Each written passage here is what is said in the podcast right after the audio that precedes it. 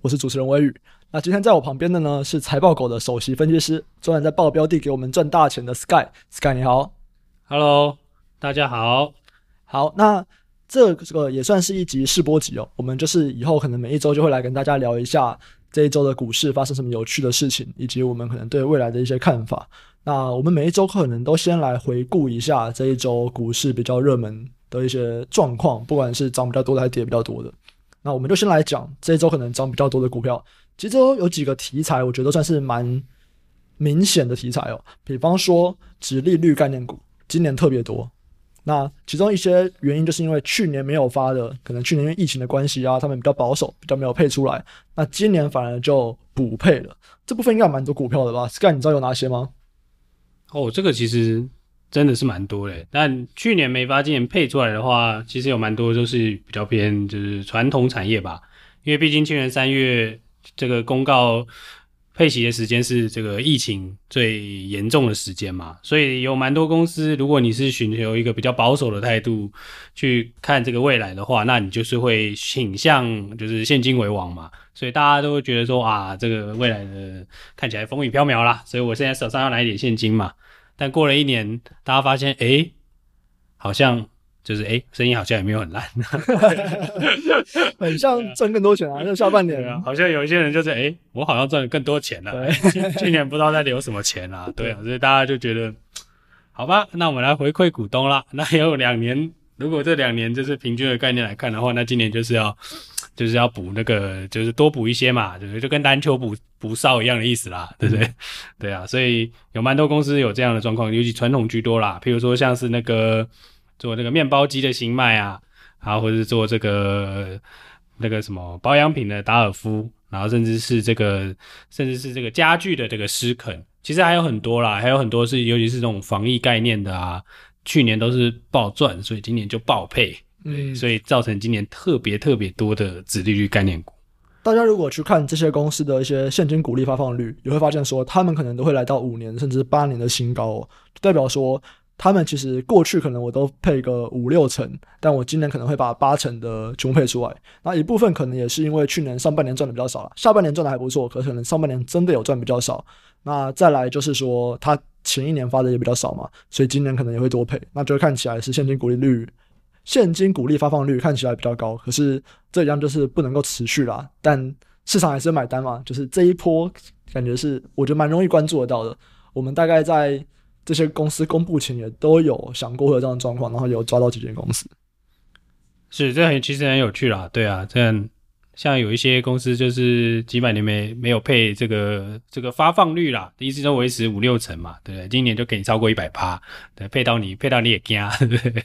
马上拉两三根涨停，就让你让你知道这个配息的威力啦。真的，台湾人真的很超爱殖利率概念股，不知道为什么。呃，一天没有息好像会死啊，不是？除了殖利率概念股以外，这周还有一些公司也涨蛮多的。那主要就是在做 MCU 相关的公司。关于 M MCU，可能大家不太理解 MCU 是什么东西。诶、它算是一个，就是一，当然我们就这样字字面上也是的解释来说，就是 Control Unit 嘛，对，还是 Micro Control Unit，就是微控制器嘛。诶、欸，还能用到蛮多蛮多东西的啦。你就举凡什么家电里面啊，啊，玩具里面也有一个这个控制器，按它那边，它那边叫叫叫啊，发出一些声音啊，做一些这个简单的控制就对了。那当然，还有最重要的就是说，你车车子里面用了很多的这个电子设备啊，也是需要这些这个 control unit 去控制的。所以说，这个东西其实是一个很杂啦，每一个每一个厂商在做的东西其实不一样。那像台湾以前也有曾曾经曾经被称为玩玩具王国嘛，所以这些东西其实都在台厂是在台厂的这这方面的厂商其实不少啦。但其实全球前五大都是这个非常知非常非常知名的厂商就是了，所以这个这个东西还其实。这个东西是蛮普及的，但是又没有这么的为人知。这算是很困很先进的技术吗？如果你硬要说先进不先进，我觉得这是一个，就是如果你就技术上来看呢、啊，它可能是这种以八寸为主的嘛。嗯，对啊。那可是呢，可是它它它这个东西需要的可能就是一个持久性问题嘛，就比较像是工控工控的需求。如果你放在车子里面。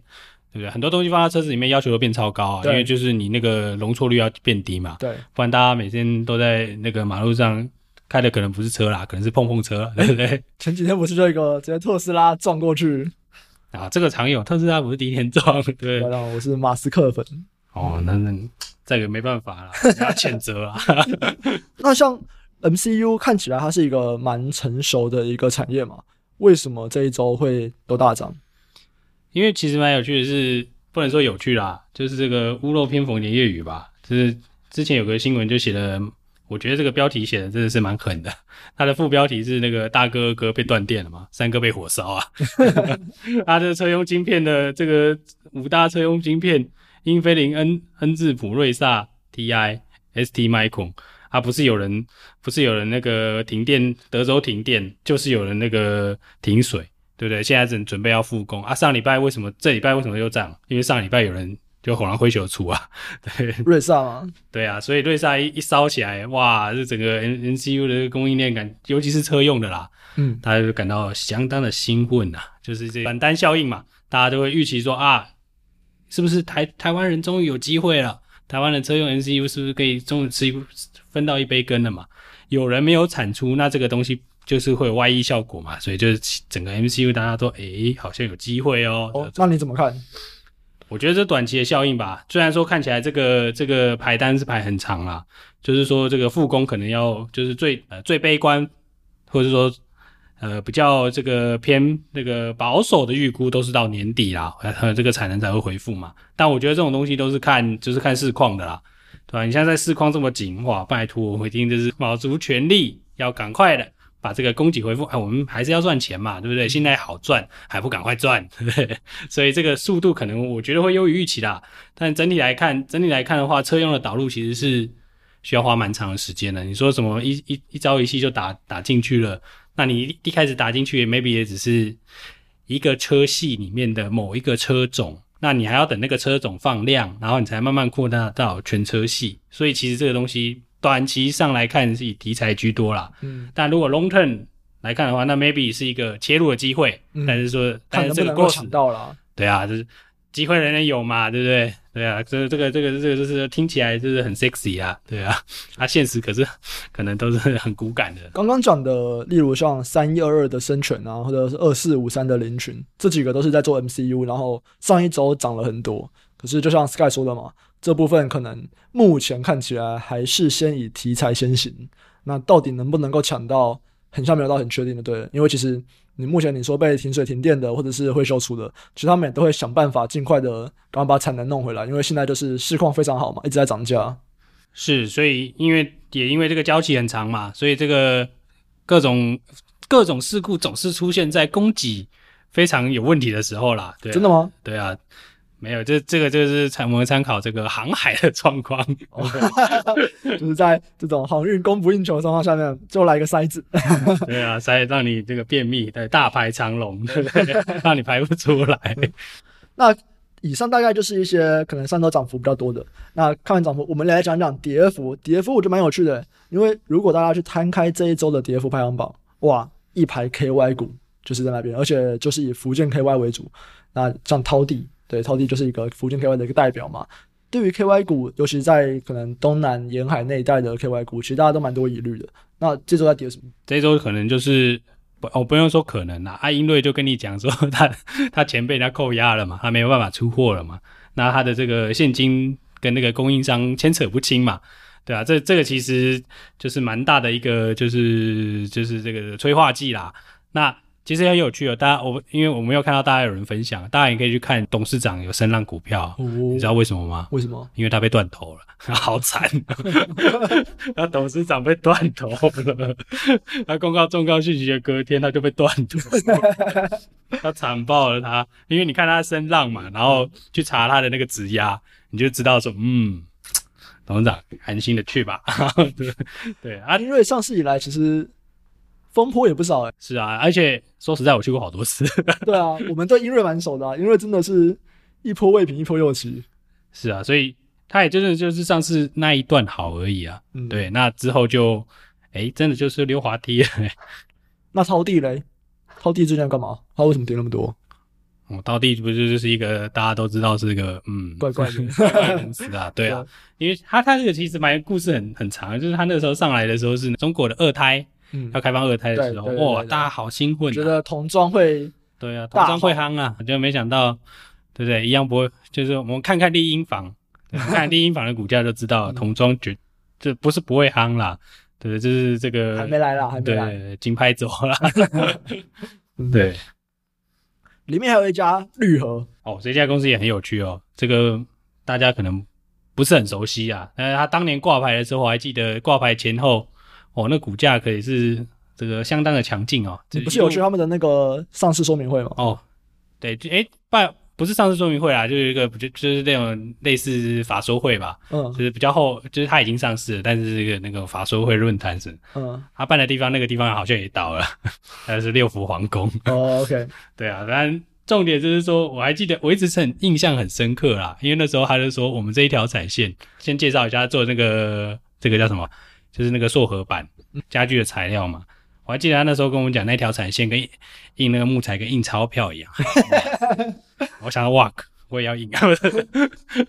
对，所以股价也跟印钞票也就 印到天上去了。哎、欸，其实如果他现在真的是在做木材的，他应该真的跟印钞票一样啊。对啊，他他只是就他就是这个。信永家具里面的那个板材嘛，对啊，但它它是复合材啦，对啊。现在板材不是一直涨吗？它一直涨的是木材，嗯，对啊，是原木，是真的是木材啦。它这个是复复合的，是专来做家具用的，嗯。但反正那那故事很有趣，就是他那时候是有一条线，然后他赚赚爆了，他跟人说我们有第二条线，嗯，我们可以印更大张的钞票，印更多的钞票。结果呢？结果就哎没办法，为什么？为什么？他印一印就腰斩了？为什么？呃，后来我们有再追踪了一次，就是就是当初他跟我们讲说，我们这个东西肯定不会跌价的。哦，对，我们这个木材价格只会往上涨，因为应用率就是要要这个渗透率就是要一直提高，嗯，对，可可是没有啊，对啊，所以这个价格还是真真的就是硬生生的往下掉了嘛，竞争他是说我的竞这个技术最棒，没有人可以这个切进来，就但还是被。应该是被切切爆了啊，不然这个 ASP 不会不会掉这么多嘛？对啊，所以这个这个就是它目前看起来这个账还是没什么问题啦，但是这个是获利可能就是会会会压力蛮大的啦。对啊，这至少看到目前为止啦，对，就受到竞争的关系，所以 ASP 一直有在掉，但股价还是有留在那个当年的荣光的一半啦，所以还还算是可接受。它最高应该有到两百多。啊，对啊，那那那可能已经跌超过一半了，嗯，像七十几，对，有点惨了。接下来我觉得可能是这一周，我觉得影响长期最重要的一个讯息啦，就是 Intel 宣布他们要来接晶圆代工。哇，Intel 以前都是就是自己产的晶片，自己就自己拿来用嘛，他们现在要来开始做代工嘞，你怎么看这件事情？哦，这真的很难呢，这个这个真的是。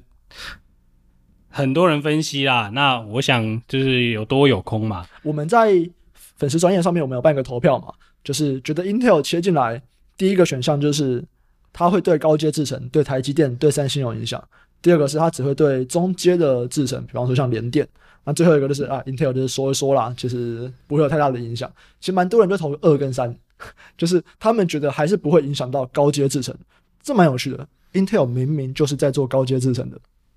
对啊，对于这边怎么看？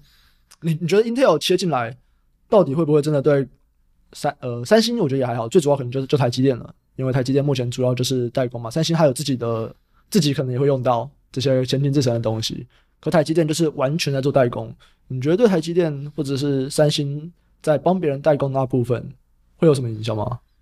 代工这个 parts 吗？纯粹就是代工这个 parts，纯粹代工，就是说 Intel 如果做代工的话，嗯，他们会不会真的做大？其实我觉得这个这个问题啦，在短期来说啦，因为他连厂都还没建嘛，所以在他还没有建好厂之前，我觉得这个都是市场气氛嘛。所以市场这个还没有建好之前的这一些讨论，其实多余的啦。就是说，其实你因为其实问题有分短中长嘛，对不对？在他还没有建好之之前，就气氛不好而已，就这样。所以他的这个。它其实比较大影响的东西，其实是有趣的是，是不是在这个，不是在这个说它立即切入的问题啦，而是说台对 TSMC 来说，对台积电来说，为什么去年会年底会一路飙上去？其实也是因为 Intel 摔车了嘛。重要的关键是说，我我我认为的关键啦，maybe 是市场认为市场在吹一个预期，是 Intel 会下高阶的 CPU、啊、给台积电。对，那台积电因为三奈五奈米的这个每一片 wafer 的这个价钱是倍数的成长，一片两三万美金，诶，我记得一万一万八到多少钱？反正价格我有点忘记了，但是这个是倍数成长。所以你如果去算这个 Intel 的这个 CPU 的 shipment，随便乘个比比重，然后再存这种先进的制程，哇，我相信你会很兴奋啦。对，所以就是其实其实有隐含的这一这一段嘛。那这一段的预期如果被拔掉了，那自然就是现在就是把这段预期拔掉了，就评价下修嘛，成长率下修，评价下修。呃，对，就是。这个成长可能不是在公司的 guide 里面啦，但是这就是我们市场的大家的认知嘛，大家的 market consensus 的这个市场共识，maybe 是有含的这一段的。那如果这一段不见了，那自然自然的这个股价的这个这这应该是 PE ratio 了，你这个 PE ratio 自然就是下调了嘛。对，嗯，其实不只是 Intel 开始要来做这件事情，我觉得整个欧美现在都有逐渐这样的认识，尤其在现在的这种晶片全球大缺货状况下面。欧盟其实最近他们就引领那个数位罗盘计划嘛，他们说他们二零三零年他们要提高欧盟技术的自主权。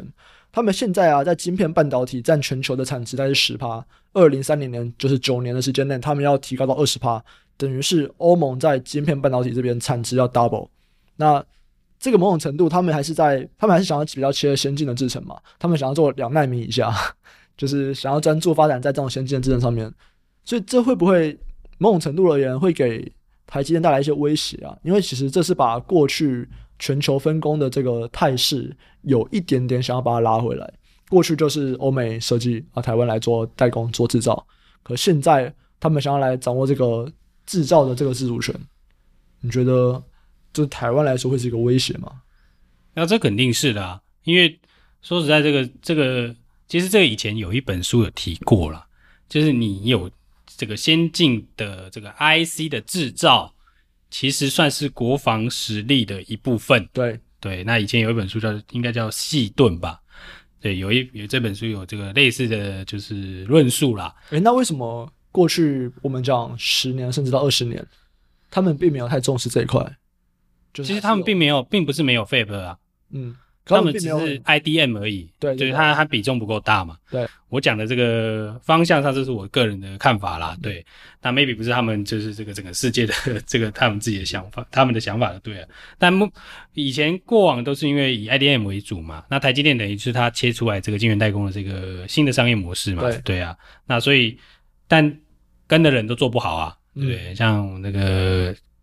Global Global Foundry 这像这一些，其实你看其他的这些呃代工厂，其实都没有做像台积电这么好嘛。当然一定，当然很多人会分析嘛，就是譬如说台湾的人的肝肝比较便宜啦，十万青年十万肝啊，十万青年十万肝啊，对啊，一人 应该救台积，对不对？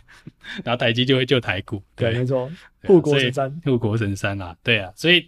所以这看起来看起来就是过，就我觉得这是一个产业的变迁啦。你从 IDN 到晶圆代工，然后又发现晶圆代工，诶，奇怪，怎么晶圆代工洗牌洗到只剩几个人了？嗯，那也因为洗到剩几个人，所以集中度变很高嘛。嗯、那所以才会出现了这个，就是大家大家变得就是说，诶，哇，我现在没晶片，我不知道交给谁。那我我自己的这边 in-house 的产能不够，一来不够，二来可能做不到这样的东西。嗯，对啊，那所以所以就造成就是说，诶。很多的这个所谓的我们讲政治家好了啦，对啊，大家就是要大声疾呼说，哇，我现在这个，因为我们没有产能，我们没有晶片，所以我某个东西出不了货，对不对？我们不应该要有这样的状况，所以我们要盖这个 Fab，我们要盖自己的这个 Foundry，我们要有这个自己的 Foundry，自己的产能，我们可以自己可控嘛，对啊，对不对？喊喊的是容易的，那做的做的做不做得出来，我们就要拭目以待了。对，那在投资上面怎么看？就是现在就会先避开吗？还是也许我们说短期还不会有太大的影响？